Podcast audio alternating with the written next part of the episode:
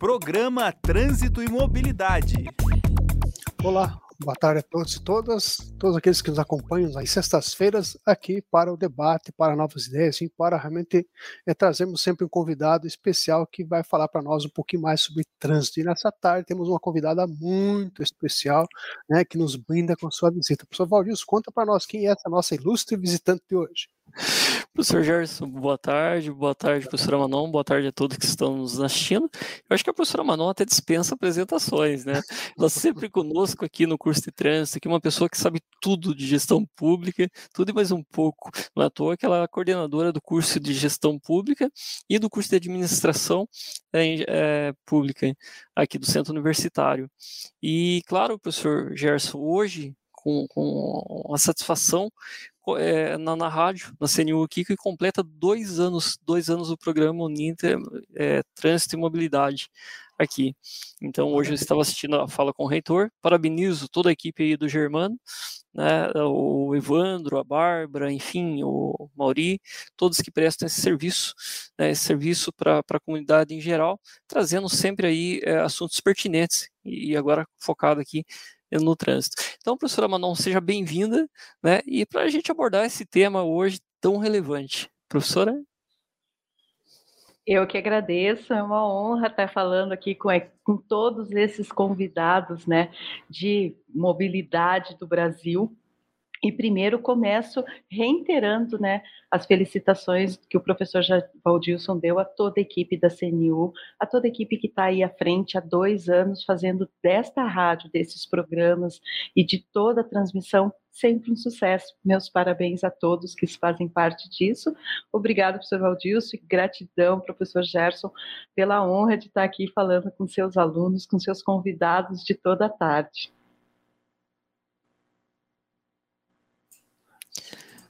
Isso aí, professora Manon. Então, hoje o nosso assunto aqui é políticas públicas para o serviço delivery. Sabemos que atualmente tivemos aí uma crescente né, nesse modal, nesse tipo de serviço. Consequentemente, vieram aí os acidentes, os sinistros também de trânsito. Ora, teve seu benefício, ora, teve seus malefícios também. Poderia falar um pouquinho para nós, professora, dessa nova, esse novo mercado, essa nova né, falta de políticas públicas também? Com certeza, Valdilson. É, é sempre muito bom lembrar, um pouquinho resgatar do, dois pontos muito importantes. Quando nós falamos de motofretista, de de bike messenger, né, de todos os, os, modais que trabalham com o delivery de uma forma de carga fracionada, que é a logística urbana, como nós chamamos, é sempre bom dizer que isso é uma característica dos países da América Latina.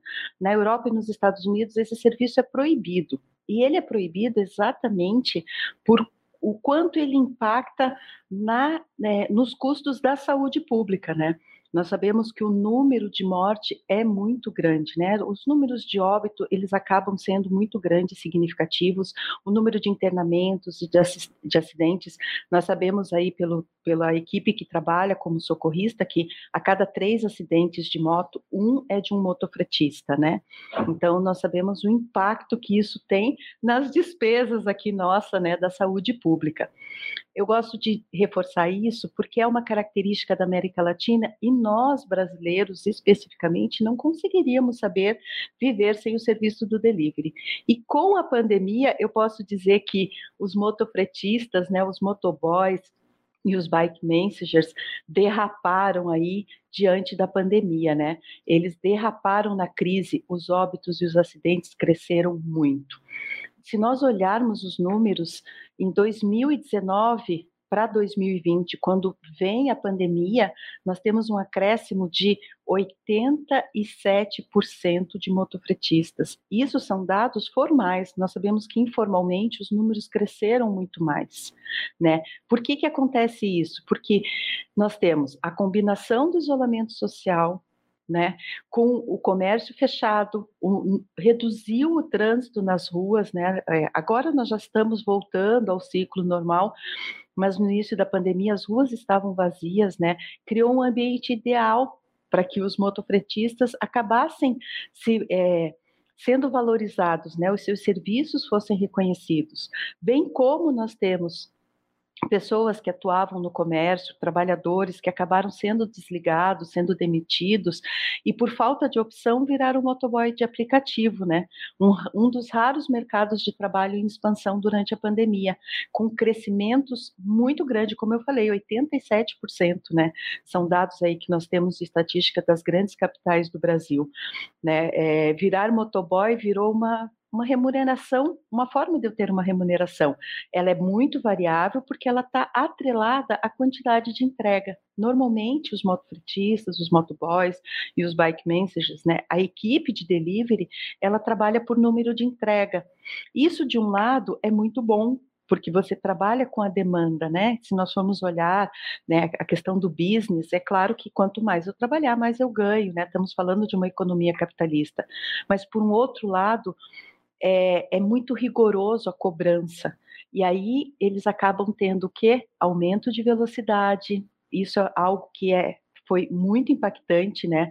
Nós é, verificamos nos estudos que saíram nos últimos né, referente aos dois últimos anos são os procedimentos de riscos dos próprios condutores, né?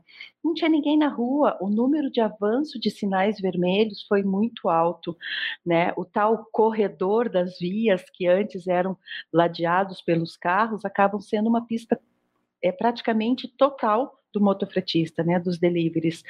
E como não, né, é, eu acho que é sempre bom dizermos, né, o grande alto de é, alto índice de consumo de drogas e alto. Sabemos que dados muito muito é, rígidos, né, muito estatísticos, dizem que o motofretista é a segunda profissão que mais consome cocaína no Brasil. Né? É, a adrenalina, né? Os famosos cachorros loucos de São Paulo, né? Eles acabam formando uma grande, um grande grupo e aí acabam invadindo o trânsito, né? Quais são os riscos, né, que nós percebemos durante a pandemia? O risco de colisão da motocicleta, ela é 20% maior que o, que o do carro. E esse número sobe em 60 vezes quando eu tenho um, né, o piloto ali sem os itens obrigatórios de segurança que são impostos pela legislação, que apesar do custo ser baixo, muitas vezes eles são deixados de lado, como capacete, luvas, joelheiras e todos os outros, né? E o maior risco, porque quando nós temos um acidente de carro, eu tenho para-choque, eu tenho, né, toda a parte ali do carro que acomoda, né, como se fosse uma cápsula para o motorista. Na moto, o para-choque é o próprio motorista, né? É o próprio piloto da moto. Então, sabemos o quanto é emergente olhar para esse para esse mercado, né? Os principais tipos de acidente que envolvem os motociclistas são atropelamento de pedestres que atravessam na frente, né? Batida nos corredores, aquelas raspadas e acaba numa uma raspada de uma moto, com certeza, a depender da velocidade, ela é muito, muito, 60 vezes mais impactante do que uma raspada de um carro, né? É, os motoristas abrem a porta e os motociclistas se chocam, o espelho retrovisor, né? Nós olhamos aí, isso são dados da Associação dos Motofretistas de Aplicativos Autônomos do Brasil, que acabou se constituindo, mostrando de fato a importância de olharmos e de pensarmos políticas públicas para este segmento, porque né, nós temos lá, de um lado, o mercado do delivery que cresceu, né, durante a pandemia, como nós falamos, né? Demissões, aumento do consumo e da demanda do mercado em termos de entregas nas nossas casas, né? O mercado passou a ser por entrega, né? É, a comida, a farmácia, estávamos em, começando uma pandemia e isso se tornou extremamente emergente, né? Nós temos também a população que cresceu dentro de casa, os bares, os restaurantes, né? É, e aí nós olhamos e vemos o quanto esse mercado crescendo faz com que é, haja uma queda de 80% no faturamento do que não é delivery. Então, inevitavelmente, todo o comércio acabou investindo no delivery, né? E aí os entregadores tentam compensar as suas entregas para ter uma melhor remuneração, aumentando a velocidade para que se possa aumentar o número de entrega, né? E de outro lado, nós temos as empresas que obrigam, de uma certa forma, silenciosamente, de que tenha o maior número de entregas, né? Para que eles também não tenham tantas despesas.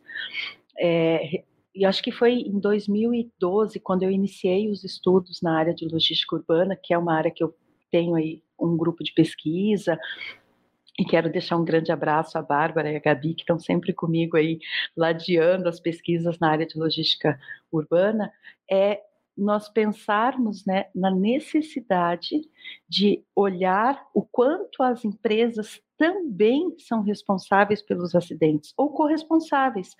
Quem não lembra aí da época né, vamos falar da grande empresa de, de esfirras, né, do Habibs, que você tinha 30 minutos para receber a sua esfirra em casa, o seu pedido em casa. Se não chegasse, você não precisava pagar. Quem que tinha que fazer a entrega nesses 30 minutos?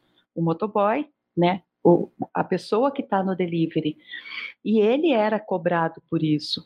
Isso faz com que ele aumente a velocidade para que ele dê conta de atender a demanda da empresa que o contratou. Né? Então, a necessidade de pensarmos políticas públicas, ela vai muito mais além de olharmos a de fato, né, só a parte do trânsito. Nós temos que olhar também a parte da empresa. E foi bem na época, nós temos é, na antiga gestão presidencial, que saiu uma política pública proibindo, se as empresas fossem é, identificadas como empresas que estavam promovendo é, tempo de entrega para os motofretistas, elas seriam punidas. Né? Isso foi um, uma grande ajuda que nos trouxe para que nós possamos pensar em vidas. Né? Segundo dados da OMS, entre 2015 e 2018, que aí estamos falando quase do começo da pandemia, 4% do PIB brasileiro era gasto em saúde pública pra, para os motoristas de delivery. Isso é um número muito expressivo. Nós sabemos que o Equador e a Bolívia gastam 4% do seu PIB com educação e saúde para todo o país. Né? Então, olha, olha o impacto hoje né, desse serviço no, no país, na economia do país. Né? Então, eu, eu acredito que é muito importante nós olharmos e pensarmos um pouquinho nisso de o quanto é, o governo, né, o Estado precisa olhar essa, né, esse público, né, esse novo novo público que acaba sendo um público extremamente necessário, né? É, eu trouxe até uns dados aqui para que a gente possa entender um pouquinho.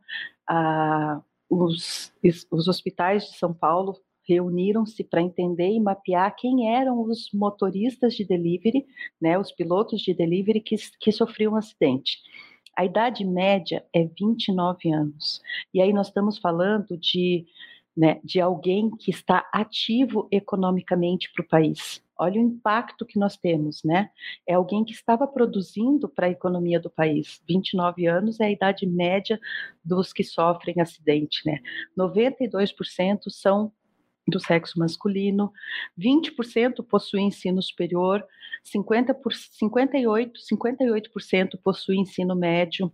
A renda deles chega em torno de três salários mínimos, é o mínimo que tira. Nós sabemos em São Paulo de entregadores que chegam a tirar 7, 8 mil reais por mês e que são formados com curso superior.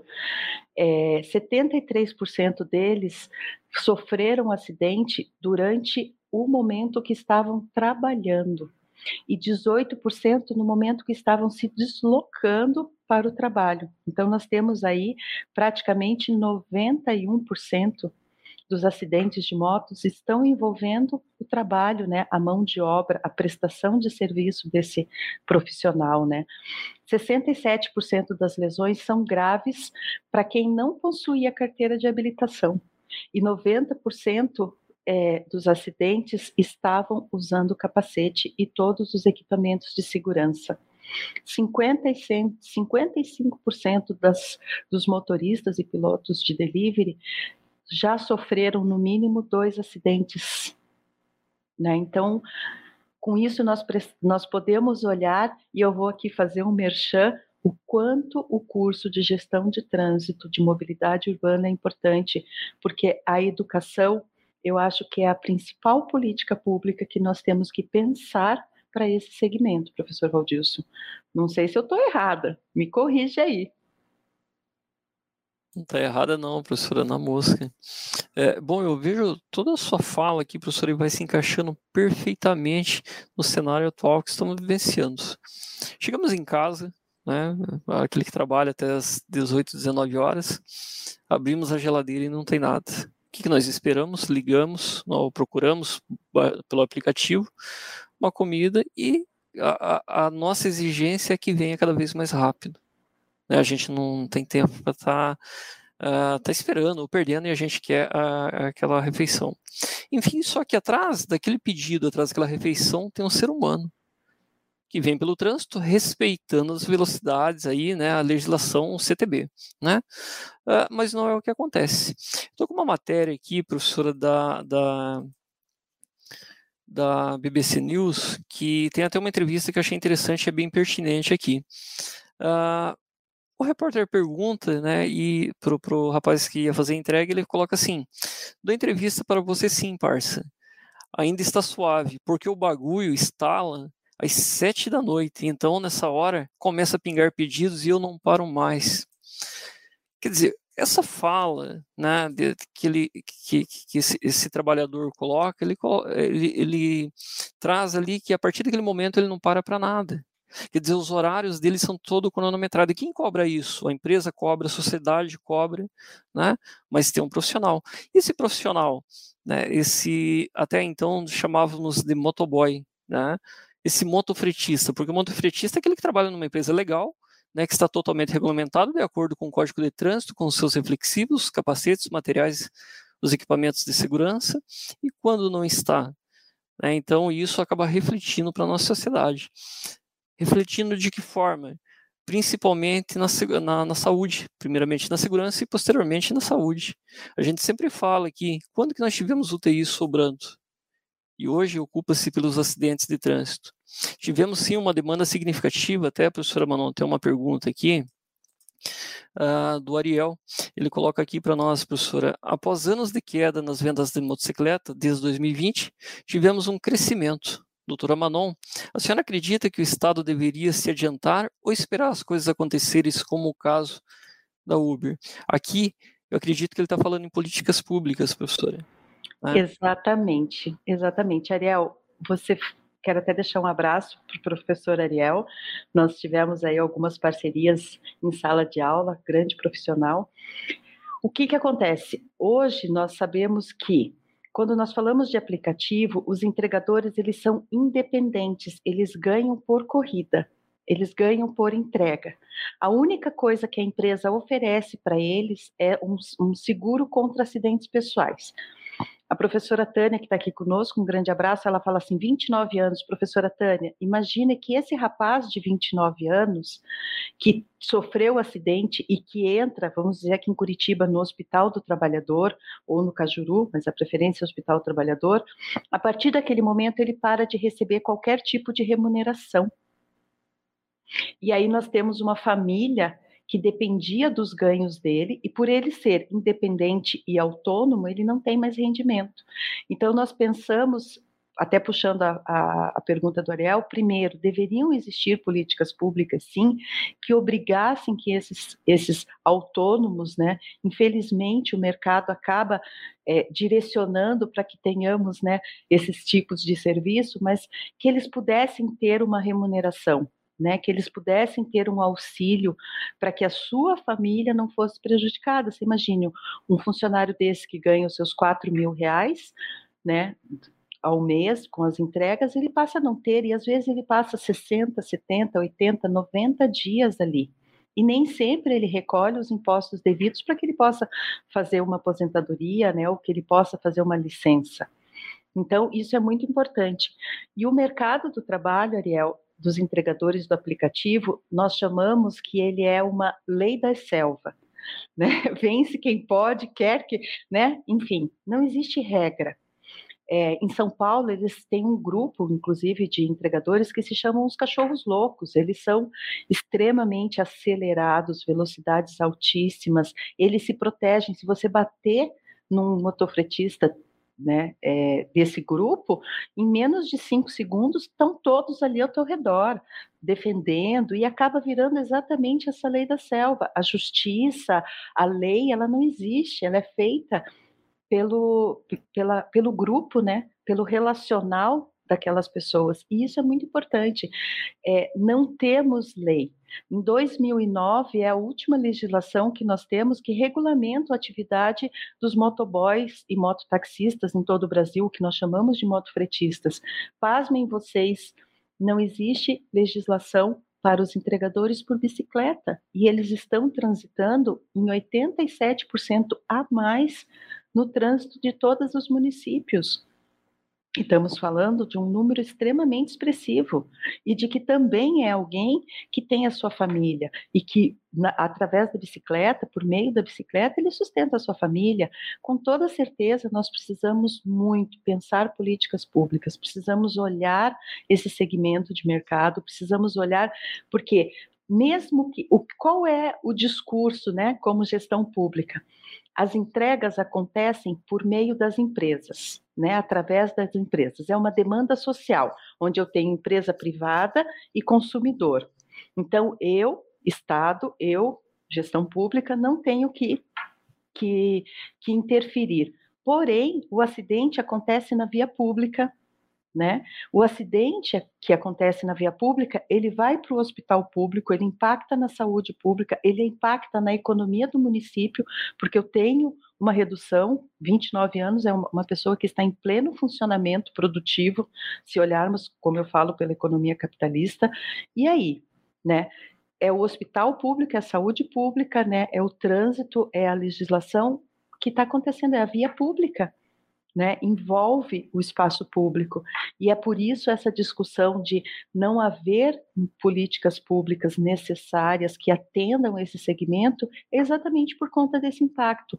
Eu tenho um espaço público, um, um acidente público que é custeado, né, que é atendido pelo serviço público, porém ele é oriundo de empresas privadas e da sociedade.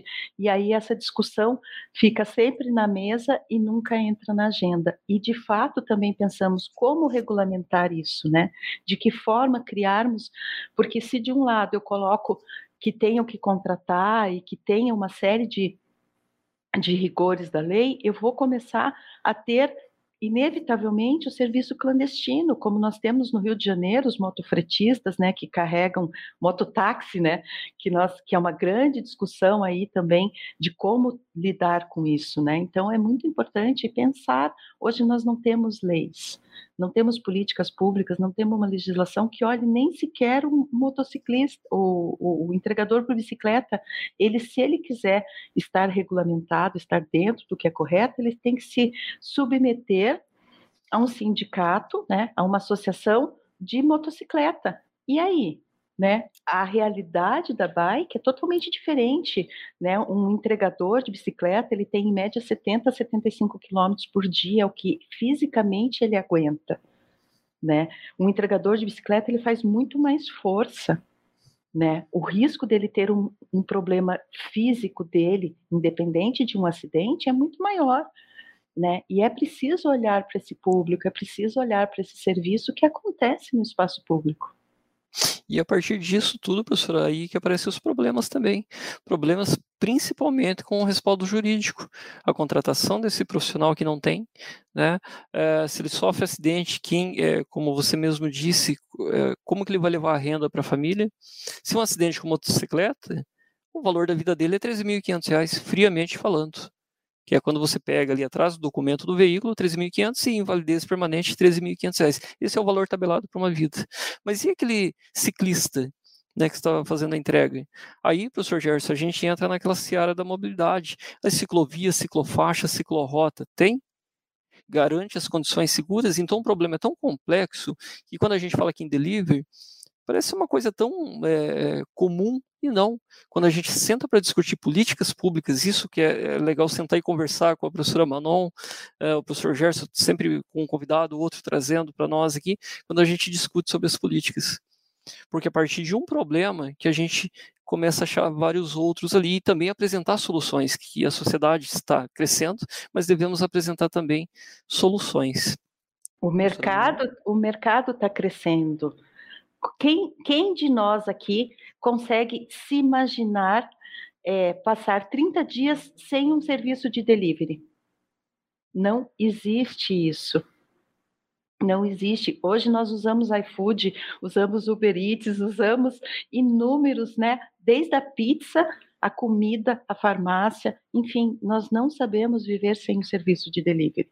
Inevitavelmente é um mercado que acontece no espaço público e que ele precisa ser regulado. E que eu não posso deixar de dizer aqui e de lembrar que em 2015, entre 2014 e 2015, a então secretária de trânsito, professora Luísa né, que é professora aqui do curso, esteve à frente na Secretaria de Trânsito, fomentando e colocando na agenda a pauta do motofretista, a pauta do motociclista, a pauta do serviço de delivery, da, do bike messenger, porque isso foi muito importante, foi muito importante. Mas, claro, trocam-se as gestões, acabamos né, é, deixando de lado, mas eu acredito que devemos olhar para esse serviço não como é uma atividade privada, sem sombra de dúvida, mas ela acontece no espaço público, ela usa o serviço público e ela precisa ser regulada, ela precisa ser é, olhada e, e trazer para a agenda, né? Nós precisamos trazer isso para a agenda das políticas públicas, é inevitável isso.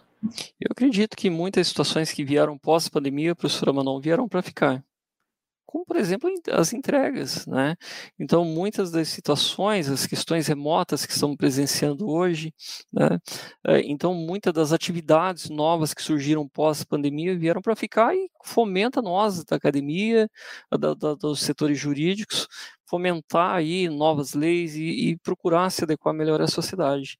Uh, eu comprei uma moto esses dias, professora Manon, eu tive que ficar um mês na fila em espera para colocar no CFC.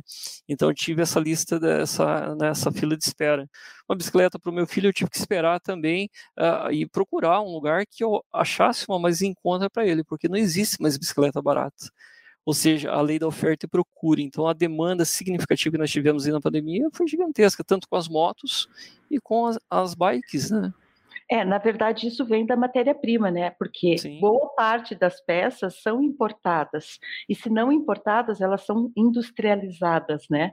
E uhum. com a pandemia, o volume de atividade parou, né? As fábricas diminuíram sua produção, até por conta né, do cenário que nós estávamos. Então, a falta de matéria-prima já fez com que o produto né, tivesse uma baixa produção e, consequentemente, nós temos também a questão do mercado, a oferta, a procura é muito grande, né? Nós o número de demissão é muito grande, né? Então, inevitavelmente, as pessoas acabam optando pelo serviço que está ali, tem uma família para sustentar. Certo. Bem, professora Manuel, apontamos aí um, breve histórico, claro, né? apresentamos problemas e apresentamos algumas soluções.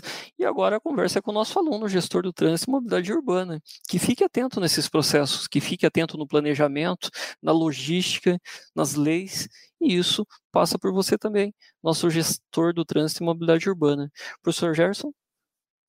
Não, é, só gostaria só de ressaltar o detalhe que a professora Manon muito bem levantou, que é, é justamente a, a, a, a, palavra precariedade, né? porque hoje, com, com o nível de desemprego que nós enfrentamos no país, né, é, as pessoas estão buscando qualquer alternativa para ter um, um, um ganho. Né? E, e, e, a preocupação com a segurança fica em terceiro, quarto plano, porque a pessoa pega uma motocicleta, pega uma bicicleta e se, se cadastra no aplicativo e sai, e sai aí entregando o alimento, entregando medicamentos, entregando o que, o que for preciso para ganhar um troco, para ganhar um dinheirinho. É, só que a preocupação com, as, com a, a, segurança própria, com a segurança de outro, com a sua saúde, isso fica em terceiro, quarto plano. Se é que há um seguro, né, às vezes a ser, a ser, a, a ser pensado também, que é uma outra uma outra coisa que ninguém pensa que é justamente ter um seguro para essa atividade. E as empresas de aplicativos não estão muito preocupadas com isso, muito pelo contrário elas querem alguém cadastrado e, é, como atividade totalmente privada, a pessoa realmente assume todos esses riscos com a sua saúde, com, com os terceiros, enfim, com, com, com, o, material que ela compra, com o equipamento que ela compra, E muitas pessoas, hoje é normal, pelo menos eu tenho visto em Curitiba, é, é, que é um grande centro, né, pessoas ocupando já duas ou três caixinhas de, de, de empresa aplicativos. O cara não está trabalhando para uma empresa, ele está trabalhando para duas, três empresas. A, a, que mais chama, ele está atendendo. Ele, ele não está atendendo somente uma empresa aplicativo, o que é mais preocupante ainda. E aí vem também uma questão de prática, porque ser o Valdilson, o professor Valdilson é instrutor né, de, de Centro de Formação de Condutores, você pilotar uma motocicleta já é complexo. Agora, você pilotar uma motocicleta tentando olhar o celular, que é o que os, os caras estão fazendo. Estão colocando o celular no, no, no, guidão da motocicleta ou em cima do tanque de combustível da motocicleta para pilotar e acompanhar o celular. Não sei como é que conseguem fazer isso. Né? E também, né, é, além disso, a, a, a questão de você pilotar uma motocicleta com bagageiro, né, com, com um peso, que é outra também a dificuldade, porque pilotar a moto sozinho, sem nada, é uma coisa, agora pilotar a moto olhando o celular e com peso ainda atrás, né, com, com aquela, aquela bagagem que fica é, balançando um lado para o outro, também é complicado. Às vezes você vê ainda pessoas levando a esposa para o trabalho, na, na, eh, dando carona para alguém, tá? a pessoa fica, fica apertadinha entre a caixa e o piloto, a pessoa encaixa ali a esposa, um filho, para dar, dar, uma carona para alguém ainda. Quer dizer, é, é, é, é a, a, a, essa improvisação do brasileiro que está saindo muito caro para, para o sistema público, muito caro para a saúde pública e, infelizmente, está lesando, está, eh, estamos perdendo muitas vidas nessa, nessa, nessa improvisação. Né? E, e, e pegando o conceito de política pública, que é colocar o Estado em ação, né? um dos conceitos que é, nós temos que colocar o Estado em ação, sim. O Estado tem que pensar sobre isso seriamente, porque aí está, por exemplo, o caso do Uber. Né? Uber, agora com a gasolina R$ reais, muitas pessoas acharam inviável ficar com o Uber. E agora? O que, que faz com o Uber. Né? Daqui a pouco o aplicativo, de repente, as empresas vão passam a taxar de forma mais, mais elevada o uso do aplicativo e as pessoas de repente podem eh, podem selecionar outras formas de aplicativo. Como fica aquela pessoa que se equipou, que comprou equipamento, uma motocicleta, uma bicicleta, eh, enfim, Como é que fica todo esse, esse, esse, empenho daquela pessoa para essa condição financeira? Qual que é o amparo que o Estado dá né, para, para essas pessoas que trabalham com moto frete, trabalham com, com aplicativos? Então, realmente é muito preocupante a situação que nós enfrentamos no país. Né, e, e, e, Curitiba também, a gente já vê o cavalo louco, né, o motociclista andando meio malucado aí, é, é, aqui também na linha verde. Né, eu já tive o desprazer de ver a, aquele, aquele monte de motociclistas com aquele buzinaço no corredor, né, e ai do condutor de veículo que não abre, não, não respeita o espaço motociclista, eles passam riscando, chutando o retrovisor, é uma coisa assim, como é, como é absurda. Aí com medo do confronto, quando o semáforo fecha, o que eles fazem? Eles furam o semáforo. então, para evitar o confronto com o motociclista, com o piloto do, do, do, do condutor do veículo que ficou bravo, e com razão de ter o seu retrovisor chutado, um carro arriscado. Então, se ele encontrar um motociclista no semáforo, ele vai, vai querer uma satisfação. Então, para evitar essa, essa, esse confronto, eles furam no semáforo, é, é, deixando o trânsito ainda mais perigoso. Então, realmente é algo que, que o Estado às vezes faz vistas grossas, mas o Estado tem que ter um olhar muito especial para isso, é porque são pessoas, são seres humanos e, e, infelizmente carentes, né, professor Valdilson, de uma educação para o trânsito que infelizmente é, não se faz presente nos dias de hoje. Então a professora Manon realmente traz uma contribuição significativa porque é pensar em políticas públicas para quem trabalha com o delivery, com os motofretistas, com o, o, o, o bike message, enfim, o, pessoal que está na, tá na bike para fazer esse serviço que é uma coisa de louco, né? Quem, quem consegue percorrer 70 quilômetros com uma bicicleta é, é com peso. E não andam menos que 75 quilômetros. E aí eu penso, Exatamente. e se esse profissional que está pedalando, ele tinha uma vida sedentária e de em uma semana ele compra a bicicleta e sai, o risco dele ter um problema físico, né? E é um pai de família que chega em casa desgastado, Exatamente, professor Gerson. Nós temos de um lado a economia, né, a demanda do mercado, sem sombra de dúvida, não podemos existir sem delivery. É um mercado que vai crescer, mas de outro lado, nós temos o espaço público, a saúde pública e, acima de tudo, a importância da educação para o trânsito.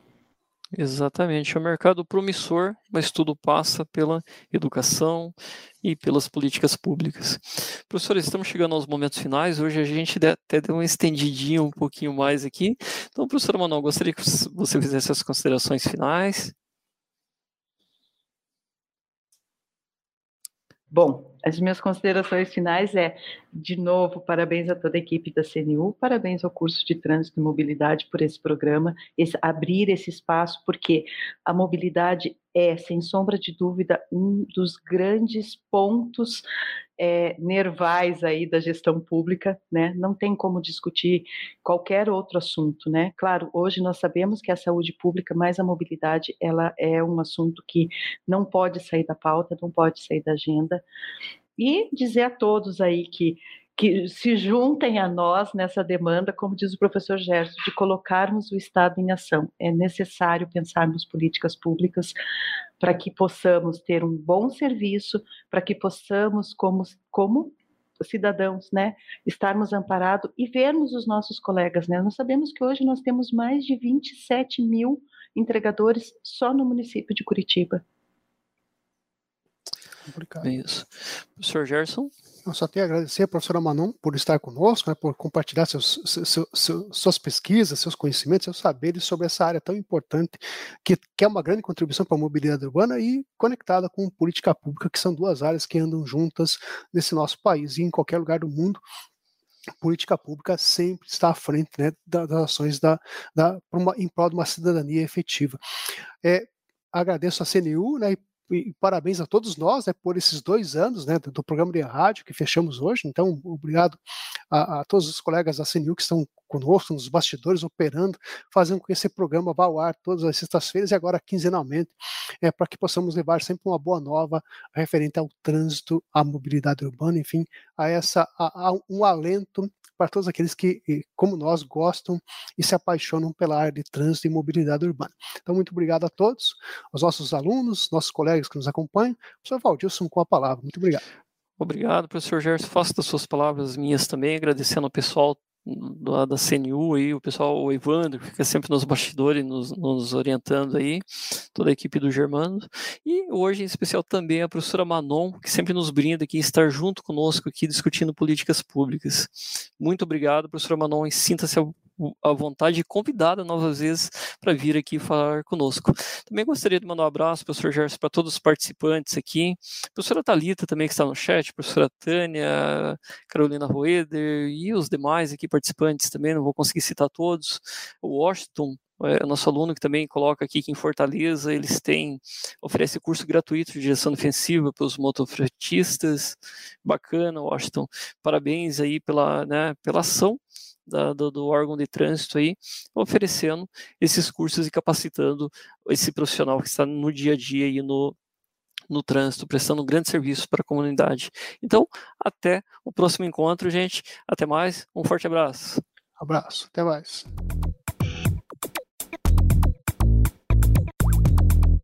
Programa Trânsito e Mobilidade.